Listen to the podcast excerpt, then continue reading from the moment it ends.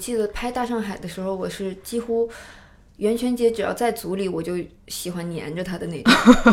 因为那会儿是第一次拍戏，对什哦，么东西都非常的好奇陌生和好奇。嗯，她是在我的印象里，从小到大都是那种精灵般 的，就是那些大眼睛啊什么的，你都觉得啊，怎么会有长得这么美的人嗯嗯啊？你就我是这样的，然后我见到她。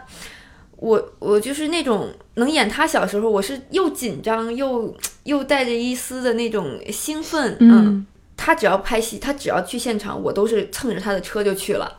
真的跟着他那车我就去、哦嗯去到现场，背个小书包，我就在旁边看他。我记得印象最深刻是有一场戏，就是在大上海里，他跟发哥有一场隔隔着人海相望的戏，嗯嗯，那场戏回眸，啊回呃、呃回不是是回眸电梯，回哦哦眸是电梯，当然那个也有回眸，嗯回最当然就大家现在看战来火里是吧？战火里的那个对那一那个嗯那一番回眸。那天早上我跟他去了现场，然后呢，我就跟他说话，我发现他好像听不见我在说话。我说，哎，后来我就我就觉得我不能再说 话了，我不能再叨叨叨叨叨。然后嗯我就沉默，我就我就在旁边看，嗯然后我发现他一直在微皱着眉头，他在他在那儿沉思，我也不知道他在想什么。嗯后来